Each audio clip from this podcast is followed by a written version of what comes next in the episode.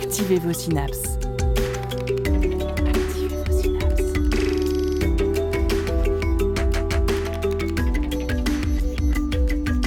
Poussez la porte du labo des savoirs et entrez dans un monde de science et d'expérience.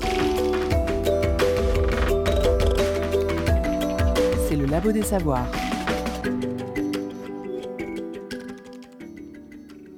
Alors que les conséquences du changement climatique se sont fait sentir au cours de cet été 2022, marqué par des conditions météorologiques exceptionnelles, l'écologie catastrophiste est de plus en plus présente dans l'espace médiatique. Avec ces sujets d'actualité forts, un nouveau mal frappe une part toujours plus importante de la population, l'éco-anxiété. Dans le monde, ce stress écologique concernerait plus de la moitié des jeunes. À partir de quand peut-on dire que l'on est éco- éco-anxieux? Quels sont les symptômes de ce mal du siècle? Est-il possible de le gérer, d'en faire quelque chose de positif? C'est ce que nous allons voir dans cette nouvelle émission du Labo des Savoirs.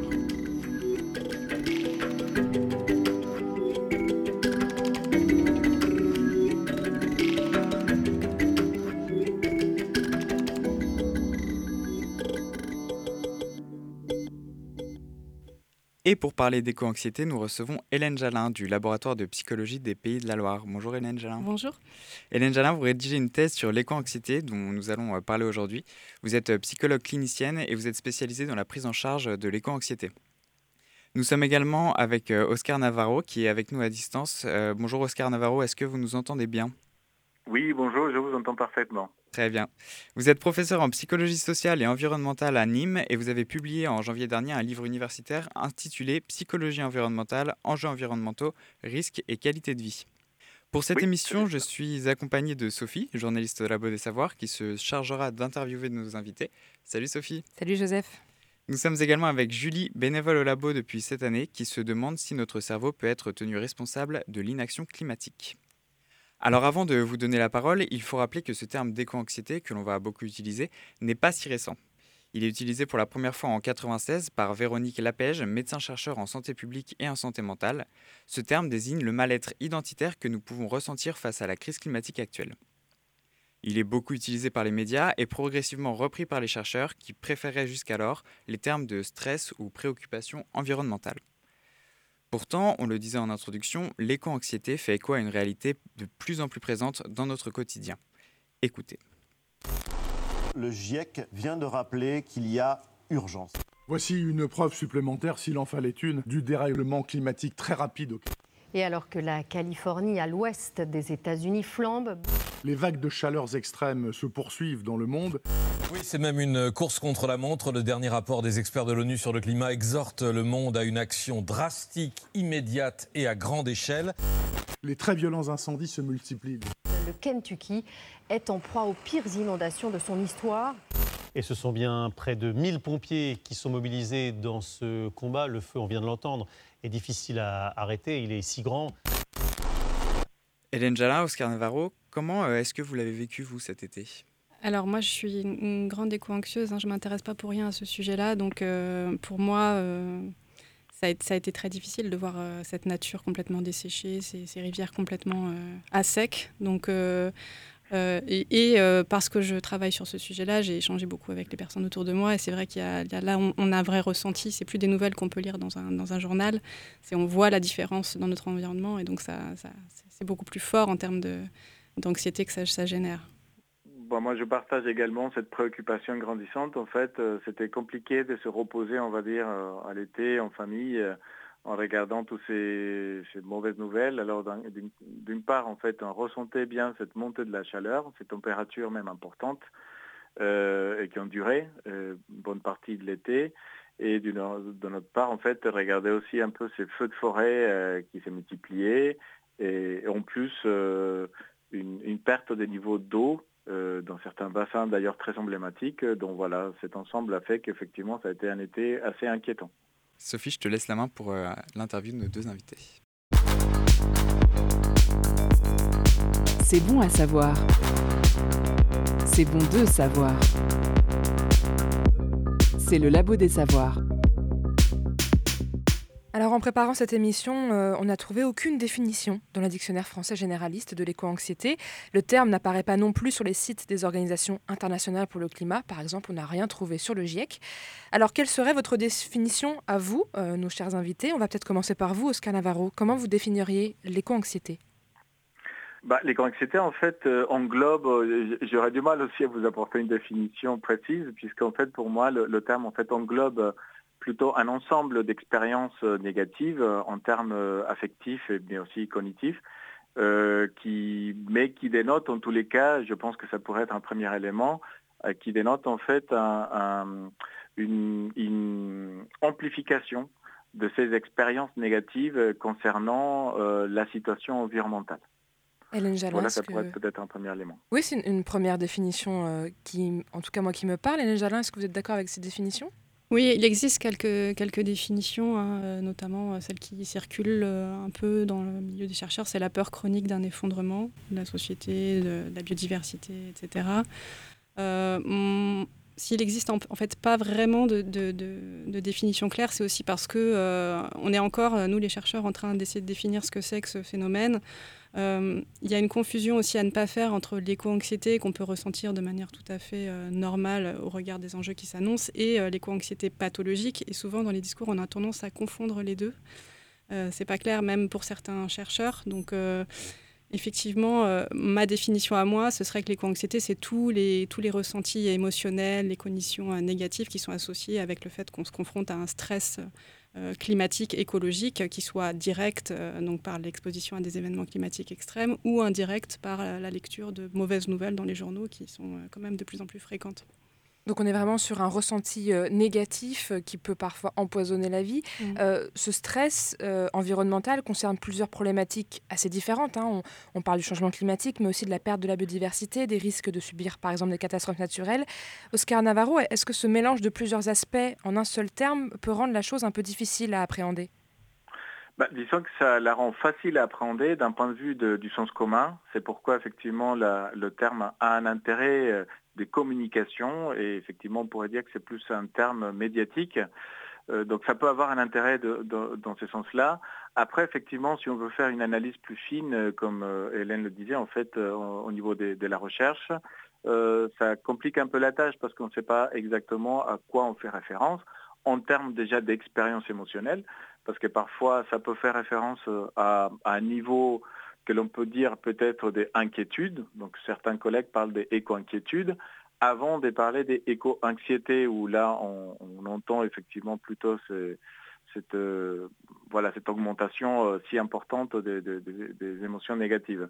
Et d'autre part aussi euh, une confusion en termes de, la, cause ou la, la, source en fait de cette inquiétude ou anxiété parce qu'effectivement certains des collègues travaillent plutôt sur une sur les, phénomènes euh, liés au dérèglement climatique.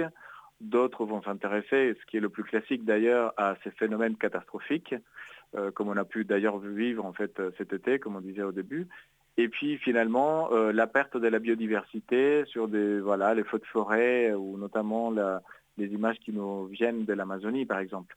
Donc voilà des phénomènes divers qui qui vont être nécessaires d'être bien définis en termes de, la recherche. Cependant, j'insiste, il peut y avoir un intérêt en termes des communications globales, ce qui montre voilà, un croisement des crises que l'on vit. Ça permet effectivement de, regrouper tout sous un même terme, euh, finalement peut-être de mieux en parler. Effectivement, ça, attire l'attention, ça permet, voilà, on voit comment euh, dans le débat médiatique, public euh, de façon générale, politique, pourquoi pas, euh, ça, attire l'attention en tous les cas et on en parle. Et on mhm. en parle, ça peut effectivement faire que le phénomène, en tout cas, soit moins silencieux. Mhm. Euh, moi, j'aurais une question pour vous, Hélène Jalin. Euh, Oscar, vous y avez partiellement répondu déjà. on parle des inquiétude puis des anxiété Moi, je suis préoccupé par ce qui se passe actuellement sur le plan environnemental. Suis-je pour autant éco-anxieux? Est-ce qu'il existe un seuil à partir duquel on, décrète que je fais de l'éco-anxiété? Ou est-ce que c'est un terme plus générique, un mot valise? Qui définit toutes les personnes concernées par, euh, par le changement climatique. Oui, alors c'est effectivement l'éco-anxiété pour moi, je dirais que à notre échelle, on en ressent tous un petit peu. Euh, à moins d'être complètement, de vivre complètement hors des médias à l'heure actuelle. la différence entre nous, c'est la manière dont on va réagir à ce stress-là. Et euh, pour les personnes euh, pour lesquelles ça devient vraiment une souffrance au quotidien, c'est-à-dire qu'ils ne peuvent plus vivre confortablement, ils, ils, ont, ils, sont assaillis par les émotions négatives et ils ne savent pas la gérer, là on devient dans une éco-anxiété qui est une forme pathologique. Euh, donc il existe euh, à l'heure actuelle quelques échelles qui commencent à être construites par les chercheurs. Donc euh, il en existe en anglais. là, ben, moi j'en ai conçu une en français qui j'espère sera bientôt publiée. ce qu'il va falloir faire dans un deuxième temps, c'est bah, de, de, faire passer cette échelle à un, grand nombre de personnes pour obtenir ce qu'on appelle un cut-off. Cut-off, c'est d'ailleurs une, une, limite de score à partir de laquelle on pourra considérer qu'au-dessus de ça, on est sur une, une éco-anxiété euh, pathologique, c'est-à-dire encore une fois qui amène de la trop de souffrance chez soi, euh, dans, notre, dans notre vie intérieure, et qu'il va falloir donc euh, la prendre en charge. Vous, vous recevez des, gens en consultation, hein, vous êtes psychologue clinicienne. C'est, qui le, c'est quoi le profil en fait des personnes qui viennent vous voir?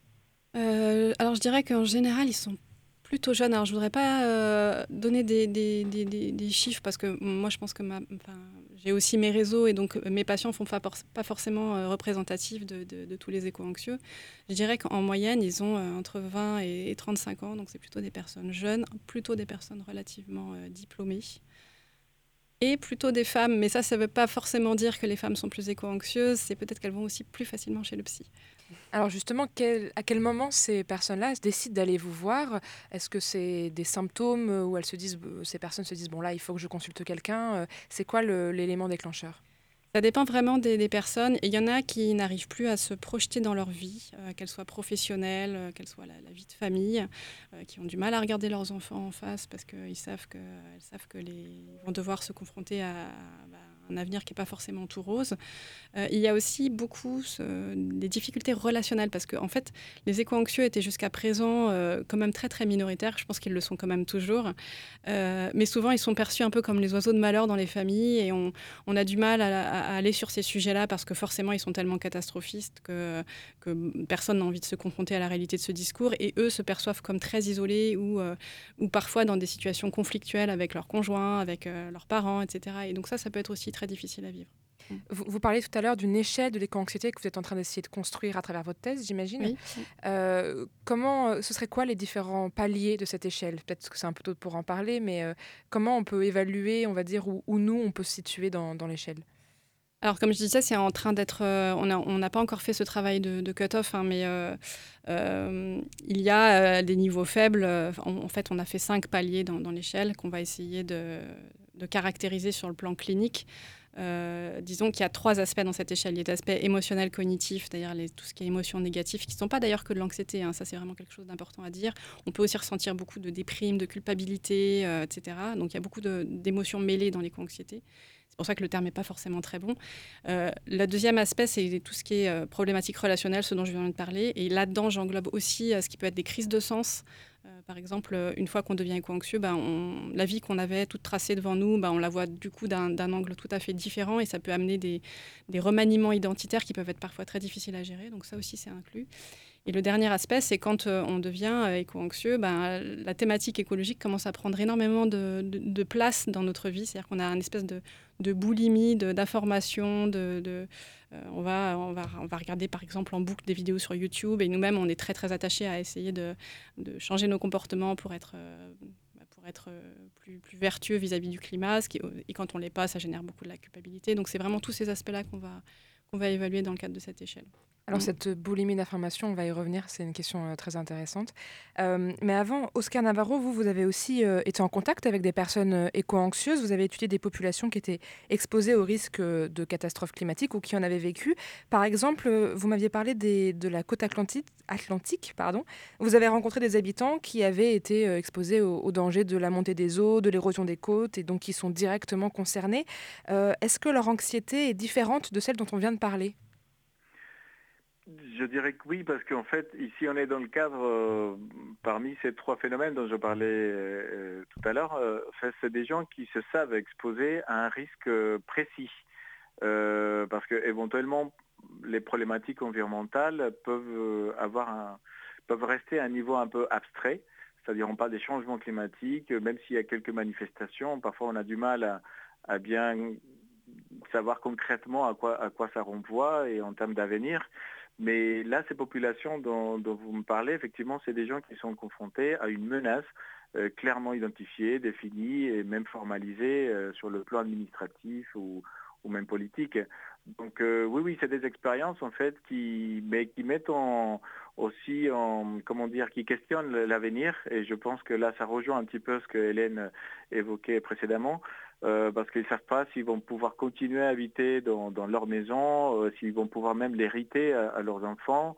Et, là, ça renvoie effectivement à une sorte d'inquiétude, voire d'angoisse euh, qui est permanente et qui peut effectivement avoir un effet délétère sur la vie quotidienne, sur le, plan, on va dire, fonctionnel. Les gens ne dorment plus bien, ils pensent qu'à ça, ils vont tout le temps aller se renseigner ou poser des questions, vont effectivement avoir des difficultés de concentration, des communications, euh, etc. Euh, mais voilà, c'est pourquoi dans la définition, effectivement, il faut bien définir le, cas auquel les gens sont confrontés, la source de cette euh, anxiété, et, mais qui renvoie effectivement à une situation globale écologique. Donc ça, peut effectivement rentrer dans la catégorie des éco-anxiétés effectivement. Est-ce que le fait d'être confronté à cette cause quotidiennement, de, vivre près de la mer et de savoir que les eaux peuvent monter ou que euh, le, trait de côte se réduit, euh, fait que l'anxiété est peut-être euh, plus forte ou prend des formes différentes? Alors là, il y, il y aura d'autres facteurs psychologiques en fait qui entrent en jeu. Il faut savoir que on ne fait pas référence à toute la population. En fait, certains vont développer ce que je viens de décrire, euh, d'autres éventuellement vont rentrer dans un autre mécanisme, alors pour utiliser encore un terme assez générique, hein, mais qui est toujours un peu compliqué, sur des formes de déni éventuellement. Mhm. Ce qui pourrait aussi nous intéresser en psychologie, savoir que, ce qui explique finalement ces mécanismes de rationalisation qui évitent de, pour le dire ainsi, faire face à la situation ou de l'accepter et, plutôt trouver d'autres arguments pour, euh, pour la réfuter. Euh, donc voilà, donc il y a d'autres facteurs qu'il faut prendre en compte effectivement pour gérer cela. Euh, l'attachement au lieu, par exemple, euh, le temps d'habitation, bref, il y a tant de, caractéristiques, des facteurs alors propres à l'individu, mais aussi propres à leur position sociale. En général, c'est des gens qui ont des ressources. On sait très bien qu'en tout cas, pour l'exemple de la côte atlantique, on sait bien qu'il y a des populations qui sont en général plutôt euh, aisées, etc. Euh, voilà, donc il y a, d'autres facteurs en fait à prendre en compte qui peuvent permettre de gérer. Ensuite, ce qu'on voit aussi, c'est une grande mobilisation administrative, politique mhm. sur ces questions-là pour essayer de, de mieux adapter en tous les cas de gérer en fait correctement ces, situations. Là, on parle précisément en fait de l'érosion côtière ou, du risque en fait de, submersion marine dans certains lieux. Donc voilà, il y a déjà des connaissances assez claires de quelles, sont les menaces, mais effectivement, il y a aussi une mobilisation au niveau politique pour bien gérer et adapter ces territoires.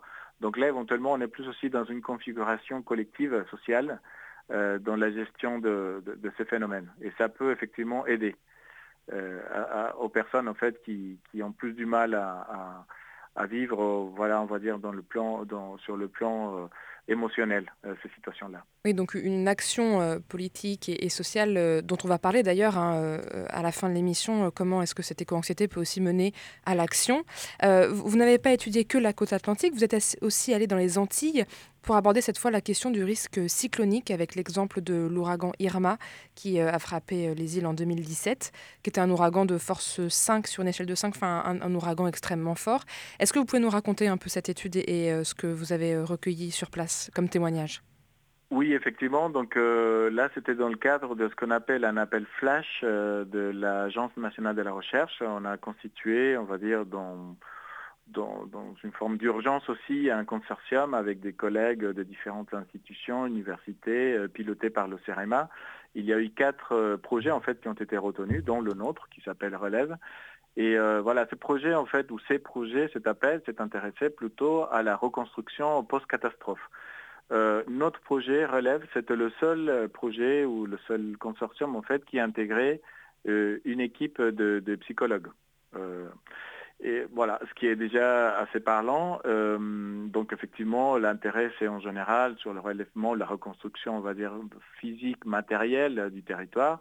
Euh, comme vous le disiez, effectivement, l'île de Saint-Martin a été à 90%, si ce n'est plus, en fait, détruite et donc l'expérience a été traumatique à tout point de vue. les pertes en vie humaine ont été, alors pour la, force de l'événement, on va dire pas très importante. Cependant, juste une vie humaine, voilà, c'est déjà une catastrophe en soi. Euh, nous avons pu observer effectivement qu'il il reste encore cinq ans après, parce qu'on a fait notre dernière émission il n'y a pas si longtemps, quelques, il y a deux ou trois mois de ça, euh, il y a encore des, signes en fait euh, inquiétants sur voilà d'une part la, manifestation d'une forme de stress post-traumatique. les gens nous nous font part aussi de, voilà des difficultés. Et là, je, répète, hein, c'est cinq ans après. Euh, voilà des manifestations que l'on pourrait dire cliniques, perte de sommeil, euh, difficulté euh, à se concentrer, etc. des tensions aussi au niveau relationnel, beaucoup, une augmentation qu'on a pu constater avec les chiffres de, des violences au niveau des familles. et puis effectivement au niveau des enfants et, au niveau social, une tension qui est, qui est de plus en plus importante. Il faut savoir que l'île de Saint-Martin, en tout cas le côté français, et accueille en fait une diversité des populations euh, très importante. Il y a au moins 150 nationalités différentes, donc il y a des groupes qui s'est créé euh, et donc les conflits sont de plus en plus euh, importants et les gens, les autorités aussi nous diront que sont de plus en plus importants depuis Irma. Donc il y a d'un côté quand même une, forme de solidarité qui se met en place dans le péricatastrophe, donc tout de suite après la catastrophe. Cependant, plus le temps passe, il y a des formes, en fait, des conflits, des tensions qui apparaissent et qui, se croisent, en fait. Euh, et voilà ce qui fait que l'île euh, a du mal à surmonter un certain nombre de, situations. Bref, euh, ça nous permet, nous, d'apporter quelques éléments de réflexion, notamment sur le plan de la, santé mentale. ce qu'on a pu constater, c'est qu'il n'y a pas ni des programmes et très peu maintenant de, professionnels qui peuvent éventuellement répondre à ces questions-là. Et voilà, je pense qu'on entend tout cela, que c'est quand même inquiétant pour une, une, île en fait qui est euh, soumise en fait à ces, à ces événements euh, tous les ans, puisque, la, période cyclonique effectivement euh, a lieu tous les ans, de juin à novembre. Et, voilà, donc euh, dans la reconstruction, il y a aussi la reconstruction à long terme. Et dans la reconstruction, il y a quand même une faiblesse dans la, euh, dans la réflexion en fait, de, cette reconstruction individuelle, mhm. psychologique éventuellement. Donc une reconstruction difficile, vraiment un stress post-traumatique euh, qui persiste cinq ans après et du coup pas forcément l'encadrement nécessaire pour pouvoir aider ces personnes à aller mieux sur place. Euh, alors une question très rapide euh, avant de, faire une petite pause musicale. Est-ce que les éco-anxieux euh, qui ont subi des catastrophes naturelles ou qui n'en ont pas forcément subi, on peut dire qu'ils souffrent de stress post-traumatique dans un cas, mais parfois pré-traumatique dans un autre? Alors ça serait plus dans le, cas des éco-anxieux qui n'ont pas vécu forcément effectivement. Donc là on se situe plutôt dans l'avant crise ou avant événement. Euh, catastrophique.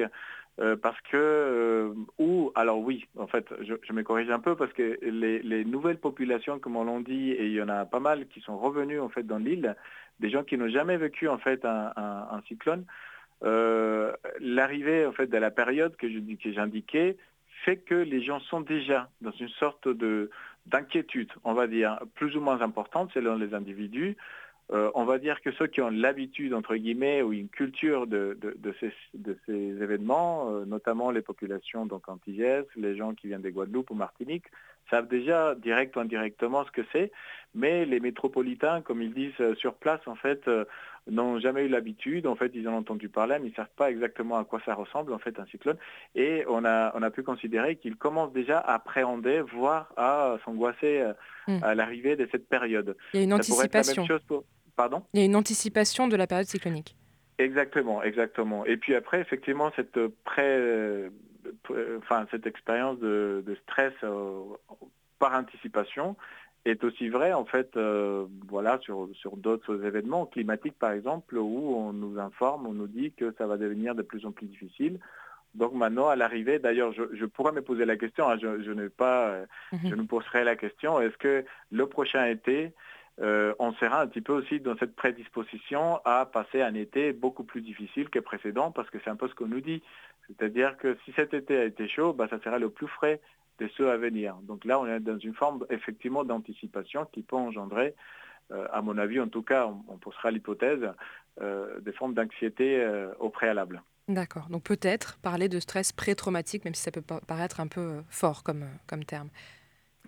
On continue de parler Mhm. D'éco-anxiété juste après une pause musicale et on écoute Blue Child de Lucy Antunes.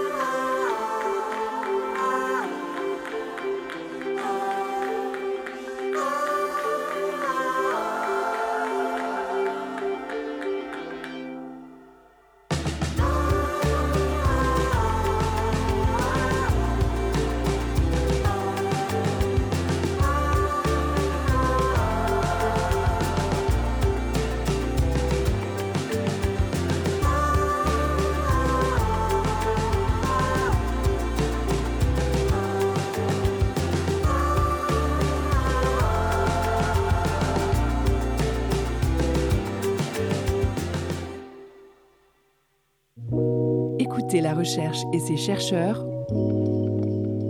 au Labo des Savoirs. Vous êtes bien de retour au Labo des Savoirs. Nous sommes avec Hélène Jalin du laboratoire de psychologie des Pays de la Loire et Oscar Navarro, professeur en psychologie sociale et environnementale à Nîmes, avec nous par visioconférence. Et nous parlons d'éco-anxiété. Euh, vous, nous disiez en introduction, Hélène Jalin, que vous étiez euh, sujette euh, à l'éco-anxiété. Et on parlait avant la pause musicale de, de stress pré-traumatique. Pardon. vous, vous en pensez quoi? Alors, en fait, il y a un papier, il me semble, qui parle de ce sujet-là, du stress pré-traumatique pour le changement climatique. En fait, le stress pré-traumatique, ça a été surtout étudié euh, chez des, soldats américains qui devaient partir en guerre en Afghanistan, qui n'avaient encore pas connu ce champ de, bataille-là, et qui étaient sujets à des cauchemars, à des, voilà, des, espèces de flashs euh, de violence euh, qui étaient liés en fait à tout ce qu'on leur avait raconté sur ce qui, ce qui pouvait éventuellement se passer en Afghanistan. Euh, à ma connaissance, ça n'a jamais encore été décrit réellement euh, par rapport au changement climatique. Euh, tout simplement parce que pour déclencher ces cauchemars, ces, flashs, etc., ces reviviscences, il faut avoir été, exposé à des images ou en tout cas à, quelque chose de sensoriel lié à, à ce qui fait l'objet des cauchemars. Et là, pour l'instant, euh, à part les, films grand public, euh, genre 2012, etc., qui nous, projettent dans un film apocalyptique, on a, on a vraiment, on n'a pas grand-chose, si ce n'est peut-être les images, comme parlait Oscar tout à l'heure, de, des ouragans euh, qui s'abattent sur les Antilles, etc., dans lesquels on peut éventuellement se projeter. Mais donc, pour moi, c'est pas encore une réalité. Il faut savoir que quand on parle de stress post-traumatique, on parle quand même de symptômes qui sont très violents et, et, de quelque chose qui est très, très générateur de souffrance. Euh, moi, en tout cas, chez mes patients, ou en, tout cas chez moi-même, je n'ai pas, encore, euh, pas encore connu ça. Alors justement, vous, vous, recevez euh, beaucoup de patients qui, eux, ont des symptômes d'anxiété, de stress, d'angoisse, etc. Est-ce que vous avez des techniques que vous leur conseillez ou que vous pouvez conseiller à nos auditeurs pour gérer ces angoisses et cette éco-anxiété au quotidien? En fait, je ne considère pas différemment l'angoisse climatique des autres, en tout cas dans la façon dont, je vais proposer aux patients d'essayer de, la gérer. C'est-à-dire qu'en fait, ils sont exposés à un stress et euh, comme tous les stress, il va falloir qu'ils mettent en place des, stratégies euh, qui, vont les, qui vont les aider à, mieux gérer ça. Alors les stratégies, elles peuvent être tout à fait différentes euh, d'une personne à l'autre. Hein. Ça peut être d'aller dans la nature, ça peut être de se connecter à, à de la spiritualité, ça peut être de travailler sur le corps avec du yoga, etc. etc. Et euh, j'ajouterais quand même sur cet aspect éco-anxiété qu'il y a aussi euh, un travail, ce que j'évoquais tout à l'heure, un travail identitaire, c'est-à-dire maintenant, euh, dans quel type de vie je veux me projeter maintenant que je sais ça? Et donc, le passage à l'action est quand même quelque chose de très, de très important, notamment parce que pour l'anxiété pathologique, l'éco-anxiété pathologique, pardon, on est souvent dans une forme de paralysie, c'est-à-dire c'est des personnes qui n'arrivent plus à se mobiliser dans leur vie, qui sont euh, tétanisées par les choix qu'ils auraient éventuellement à faire et, euh, qui donc euh, s'enferment dans, quelque chose de très délétère pour eux. Donc effectivement, le passage à l'action est, aussi quelque chose de très recommandé. Vous avez parlé d'éco-anxiété pathologique, est-ce qu'on peut dire que ça peut être une maladie mentale? Non, alors moi, je, vraiment, je, je m'insurge contre le fait de considérer l'éco-anxiété comme quelque chose de pathologique en soi. Il y a des personnes qui vont moins bien gérer le stress que d'autres et du coup développer des formes pathologiques. Mais l'éco-anxiété, pour moi, elle, est quelque chose de, elle a quelque chose de la lucidité. C'est-à-dire, on se confronte à une réalité qui est quand même euh, à peu près énorme à l'échelle de l'humanité. On parle quand même de potentiellement de la, fin de la civilisation telle qu'on la connaît à l'heure actuelle. Donc c'est normal d'être stressé face à ces mauvaises nouvelles. Maintenant, il y a des personnes qui vont moins bien gérer le stress que d'autres. Mais quand même, il faut quand même souligner que les éco-anxieux sont des personnes qui acceptent de faire face à cette réalité et qu'en cela, elles sont déjà très très courageuses. Euh, quand on est intéressé, préoccupé par ces sujets, on a, on l'a déjà dit, hein, souvent tendance à beaucoup se renseigner dessus. Ça mm. alimente aussi un peu la machine. Alors dans ces cas-là, qu'est-ce qu'on fait pour gérer ces flux d'informations, les médias, les livres, etc. Tout ce qui parle de ces catastrophes à venir ou qui euh, nous arrivent déjà? Est-ce qu'on coupe tout? Est-ce qu'on continue de se renseigner à petite dose? Est-ce qu'on trie? Comment on pourrait faire justement pour gérer ces informations qui, qui alimentent notre anxiété? Mm. Je pense que cette, euh, cette boulimie d'informations, on l'a surtout au début euh, souvent, l'éco-anxiété, elle arrivait euh, sous forme d'un choc, soit la lecture d'un livre, soit euh, en regardant une vidéo, par exemple. Et au début, comme on n'arrive pas tellement à y croire, eh ben, on a besoin de se renseigner de toutes les manières possibles pour intégrer, intégrer la situation. Et dans un deuxième temps, on se rend compte normalement que c'est quand même assez délétère d'être toujours face à ces très, très mauvaises nouvelles, parce qu'il y en a quand même très peu des bonnes nouvelles sur ce sujet-là. Et donc on apprend avec le temps à doser euh, et à faire ce que j'appelle moi de l'évitement conscient, c'est-à-dire, bon, je sais que en ce moment mon éco-anxiété elle est haute, je ne vais pas en rajouter en me réexposant à des mauvaises nouvelles, et donc je vais me couper des médias pendant peut-être le week-end. et je ne conseille pas non plus de se couper totalement des médias parce que il faut quand même continuer à vivre, il faut quand même continuer à, regarder ce qui se passe. Euh, et donc, euh, donc, voilà, essayer de doser en fait. On est toujours un peu sur un fil quand on est éco-anxieux. Oscar Navarro, on parlait juste avant la, coupure musicale des Antilles hein, et de, ces populations qui euh, ont des énormes craintes vis-à-vis des cyclones, qu'elles les ont vécues ou pas encore. Est-ce que ces populations que vous avez étudiées ont, elle aussi développé un déni, comme euh, parfois c'est possible euh, sur les côtes atlantiques? Euh, comment elles gèrent ces craintes-là au quotidien et, qu'est-ce que ça change en fait dans leur quotidien? Vous en avez déjà un peu parlé, hein, mais je vous repose quand même la question. Et effectivement, non, la situation est différente parce que là, le, ce qu'il faut comprendre, d'ailleurs, ce qui fait pour nous une, différence aussi dans l'analyse psychologique, psychosociale, c'est, on va dire, la temporalité de l'événement, du risque en fait. Euh, en général, parfois, on s'intéresse davantage en fait avant le risque, avant que la, chose arrive, euh, que la crise arrive. Donc, on est effectivement, on utilisait déjà le, terme d'anticipation. On essaie de prévenir, se, préparer pour se protéger, etc. Là, on est plus euh, dans la, la post-catastrophe, c'est-à-dire qu'on a, on on a déjà vécu cet événement traumatique. Donc globalement, ce que l'on observe, c'est qu'il y a, alors le terme euh, qu'on utilise dans le jargon plutôt, c'est la culture des risques. Mhm. Et je disais tout à l'heure, je faisais la distinction entre des gens qui, qui départ en fait leur euh, appartenance en fait à une certaine catégorie de population, comme par exemple les Antillais, euh, peu importe l'île d'où ils viennent, en fait, euh, bah, il y a déjà en fait une façon de l'aborder. Euh, je me permets un petit commentaire anecdotique. Les, Guadeloupéens, par exemple, nous, parlent beaucoup d'une façon de, vivre ce moment-là. Par exemple, le confinement, ils se préparent pour ces confinements et ils en font. Alors, je sais que c'est un peu, je sais pas, bizarre de le dire, mais c'est pour eux un moment convivial important ils se retrouvent, il y a, voilà, il y a, il y a un moment de famille, etc. Donc vous voyez, il nous raconte cette façon de se préparer en fait pour vivre euh, ces moments-là. Et voilà, donc effectivement, il y a, il y a, des, il y a des éléments culturels, des éléments aussi euh, de notre entourage, euh, qui, des, formes de solidarité effectivement qui apparaissent, j'en parlais aussi, mhm. qui vont faire qu'on peut affronter ces, ces, moments difficiles d'une façon plus ou moins comment dire, adaptative. Cependant, il y aura toujours effectivement, euh, selon la, dimension de l'événement, euh, voilà, des, expériences difficiles, des gens qui, ont du mal à se relever. je disais tout à l'heure effectivement que ça laisse quand même des traces importantes.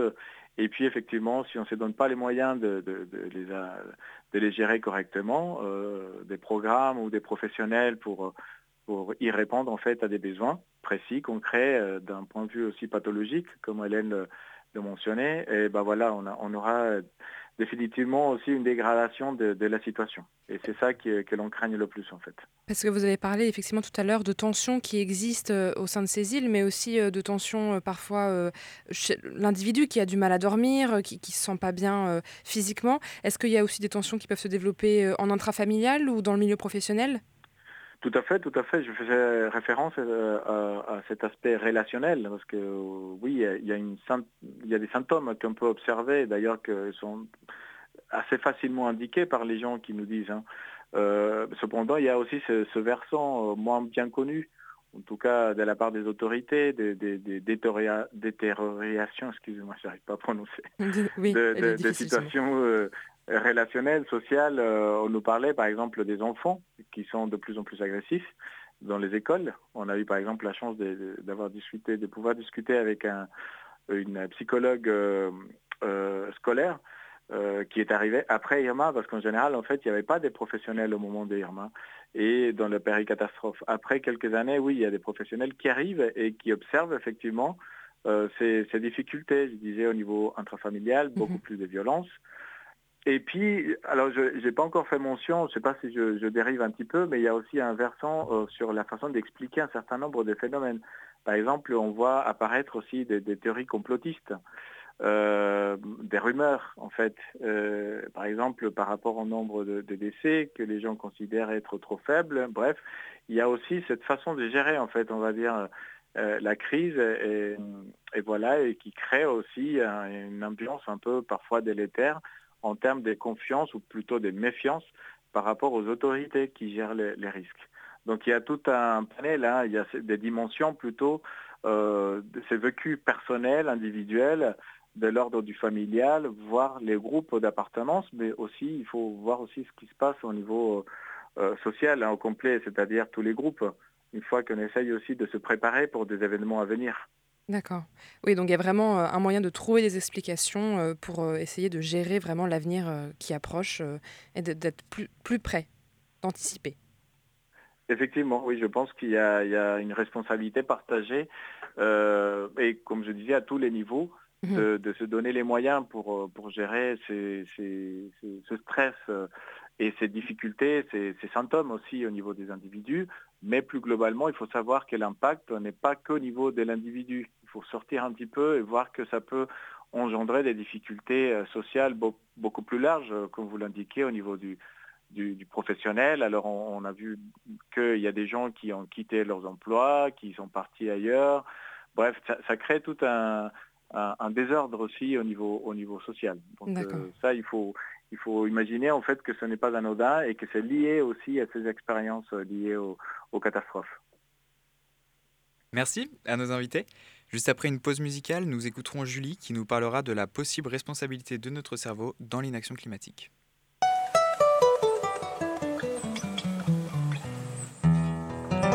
«あの日。あのが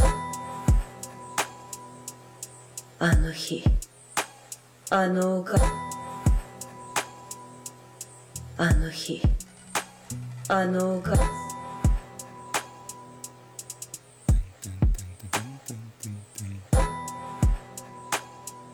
うん。J'ai entendu ton son sur les ondes, tu peux remercier les quotas. Une vue bercée par l'illusion en tapant un tel sous-côté. Je lance les dés jusqu'au jour où ma carcasse se retrouve sur le côté. vu que je m'en beurre, je crois que je ressemble à mon daron comme Sangoten. Je veux pas reproduire ses erreurs. Pourtant, ses réussites sont pas à ma portée. Some crazy shit, c'est un bordel. Le Wally, moi je l'intercède, gros jamais je cours après le papier. Considération de mec azelé, je te l'accorde, faudrait qu'on s'aime. Des années j'en ai quasi 30. Glande pinéale tous les rêves sont quadrillés. Matrix est récalcitrant. T'extacies par les citrons, un cas vu des likes fascinants. T'es comme Macron, t'es jeune, tu dis de la merde, du coup on t'a signé. GG. Peu importe ce que t'as fait de bien, on t'oubliera, man. Moi, juste un blavant dans une North Face comme Tobirama. Hey. Ressaisis-toi, poteau, c'est plus pour Wam qu'un hobby la night. Jack leur label se demande si la magie ça se copyright pas. Si ça peut rapporter du bif, parle du mêlée, on parle de âme, elle est. La concurrence sur âme, elle est. Je les tiens à distance comme Kelec, donc fais pas le scellé. Le vrai sens d'être au-dessus quand t'auras visité le scellé. Toutes les portes scellées. Je te parle d'une croisière genre interstellaire. Tu me parles de gros ports rayons porcelaine. Ça n'a aucun sens, frère, c'est comme ce rêve. Je t'avais dit que je forcerais. Tu deviendras ce que tu crains à force de l'être. Tu pensais encore des sublis? Genre vraiment? Genre je paierai pourquoi moi? Genre la race des serpents? Genre j'attrape la bave d'un fils de pute et puis je m'en sers d'encre? Genre, je me tape pas contre toi. Genre, ça, c'est pas flagrant. Fond, tu sais plus de quoi tu causes. Mais y a pas d'heure pour raconter son dos, surtout sur une surface de réparation sans goal. Les gens sont descendus sans con, c'est sont remontés sans l'eau. Ambiance YTP, RDV, Sando. Tac, tac. Fuck tes caméras, je suis au calme à la camé house.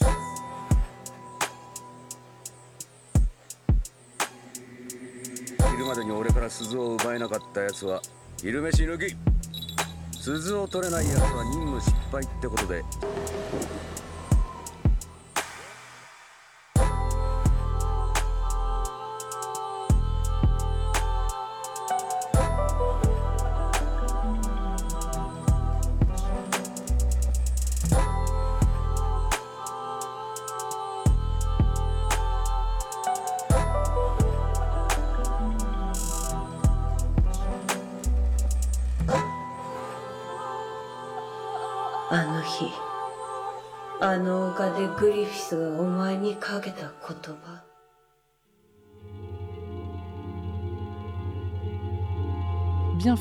des savoirs.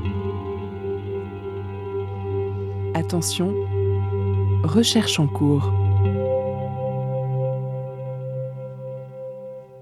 Vous êtes toujours à l'écoute du Labo des Savoirs et nous écoutions à l'instant Omotesando de Népal. Une idée se répand. Si nous n'arrivons pas à lutter contre le réchauffement climatique, euh, le réchauffement du climat et les catastrophes naturelles, c'est peut-être que l'on n'est tout simplement pas câblé pour ça. Ce serait la faute de notre cerveau. Donc pas besoin d'être anxieux pour ça, si on n'y peut rien. Pas vrai Julie? Ah, c'est aguichant, hein mais je t'arrête tout de suite, Joseph, et j'apporte même une bonne nouvelle. Chers auditeurs et auditrices, vous n'êtes pas les esclaves de votre cerveau.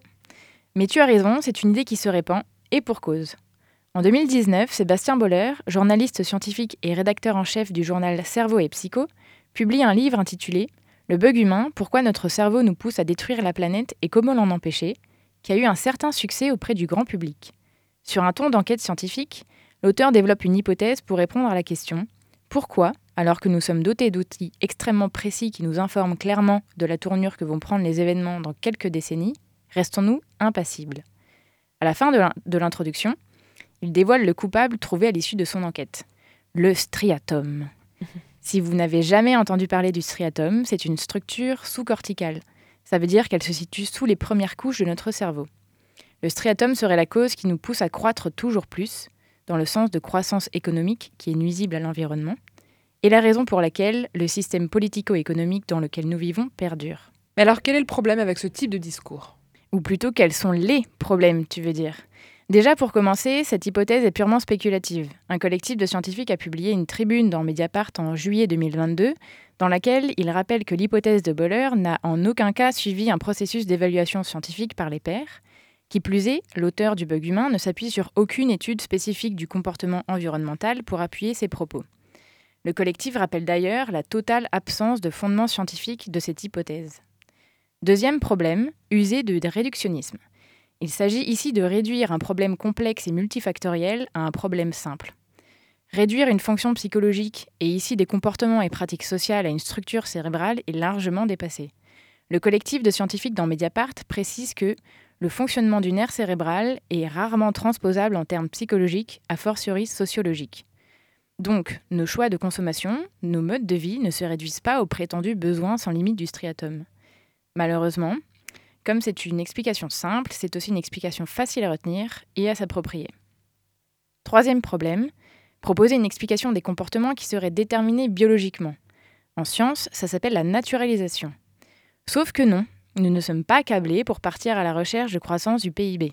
Le système consumériste n'est pas la conséquence de l'évolution de notre cerveau, mais bien le résultat de choix politiques. Le collectif de scientifiques évoqué plus tôt déplore dans sa tribune l'absence de prisme et de perspectives socio-historiques pour expliquer l'inaction climatique. C'est oublier qu'il a existé et existe des sociétés qui ne sont pas obnubilées par le progrès et la croissance économique. C'est également oublier que tout le monde ne rentre pas dans le système consumériste, que ce soit volontaire ou non à titre personnel, je consomme moins. Aurais-je donc un cerveau cassé? A priori, non. Et si ce n'était que moi, que dire de toutes ces personnes engagées depuis des années dans la lutte contre le dérèglement climatique? Que dire également de toutes les personnes n'ayant tout simplement pas les moyens de surconsommer? Ce n'est pas le fonctionnement de notre cerveau qui engendre les catastrophes que nous vivons et voyons. En revanche, on peut dire qu'il est exploité pour développer des économies productivistes, consuméristes, individualistes et polluantes, comme l'a indiqué Thibaut Gardette, docteur en neurodéveloppement, dans une critique sur le site Bonpote, d'ailleurs site que je recommande pour se renseigner sur les enjeux climatiques. Donc Julie, notre cerveau n'a rien à voir dans notre inaction climatique finalement. Mais en fait, c'est juste que le niveau d'analyse utilisé ici n'est pas le plus pertinent. Il faut se poser la question de la part de responsabilité qu'on peut attribuer à cet aspect cérébral. Est-ce que les entreprises comme Total, qui ont financé pendant des décennies le climato-scepticisme, n'ont pas une responsabilité plus grande que notre pauvre striatum?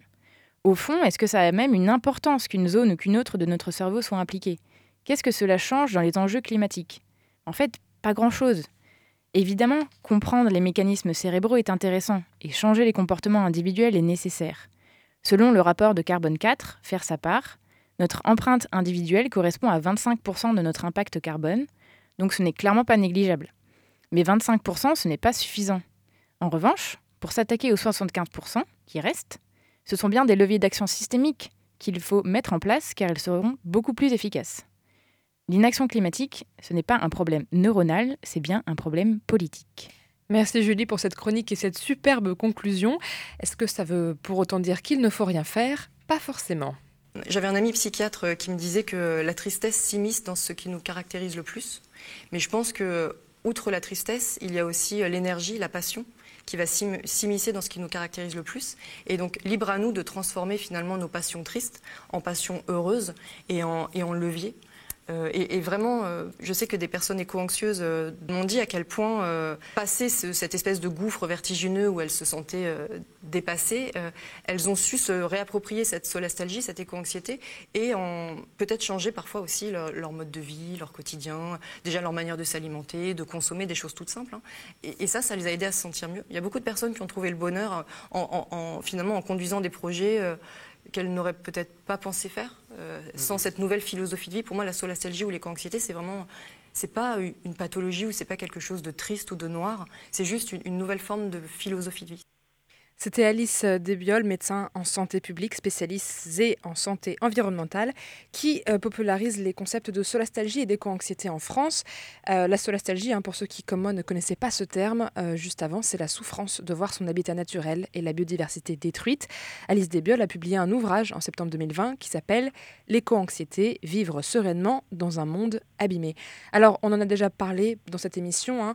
Est-ce que ces angoisses ne peuvent pas mener à l'action, mener à quelque chose de positif, est-ce que du coup ce serait pas du coup un, voilà, voilà, un levier qui nous, qui nous dirige vers quelque chose de concret pour changer les choses, Hélène Jalin?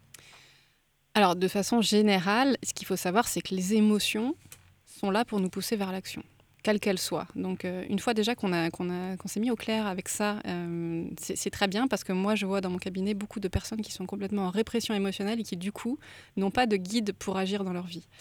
Euh, l'émotion d'angoisse qui va être ressentie face au changement climatique, elle va en général pousser à l'action, euh, sauf lorsqu'on est vraiment dans une logique de paralysie, ce que j'évoquais tout à l'heure. En fait, ce que moi, je vais, dans, le cadre de, mon, la recherche actuelle, je vais tester, c'est euh, une espèce de courbe en U inversée, avec en abscisse le niveau d'éco-anxiété et en ordonnée l'action comportementale pour l'environnement.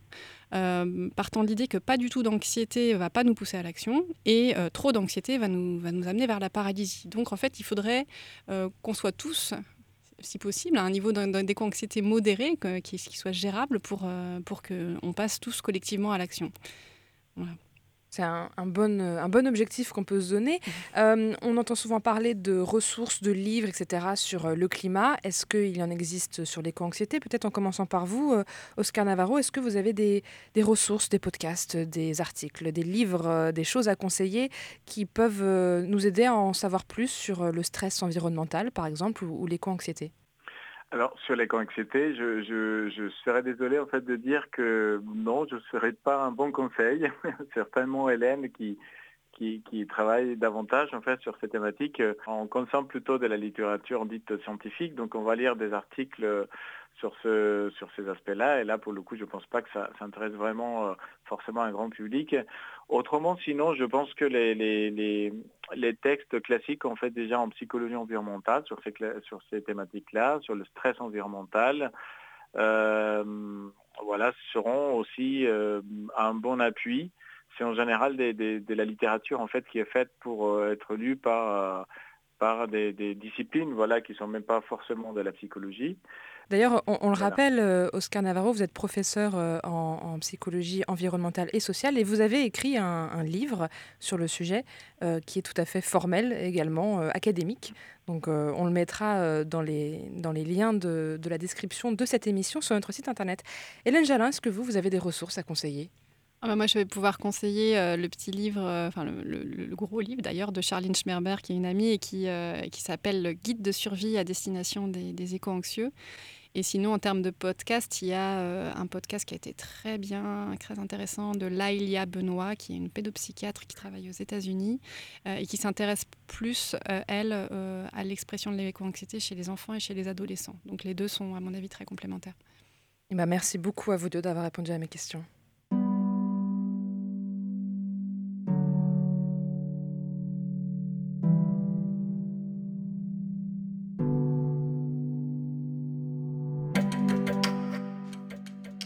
C'est la fin de cette émission, merci de nous avoir écoutés. Merci à Hélène Jalin, pour rappel, vous êtes psychologue clinicienne et vous mettez en place une échelle de valeur pour mesurer l'éco-anxiété. Merci à Oscar Navarro d'être venu nous parler de l'éco-anxiété, que vous avez côtoyé grâce à votre étude des populations qui subissent des catastrophes naturelles. Merci à Sophie pour ses questions et à Julie qui s'est demandé si nous pouvions réellement rendre notre cerveau responsable de l'inaction climatique. Vous pouvez retrouver toutes nos émissions et nos podcasts sur le www.labodesavoirs.fr ou sur votre application de podcast préférée. Suivez nos réseaux sociaux pour toutes nos actualités et on vous dit à la semaine prochaine pour une nouvelle émission.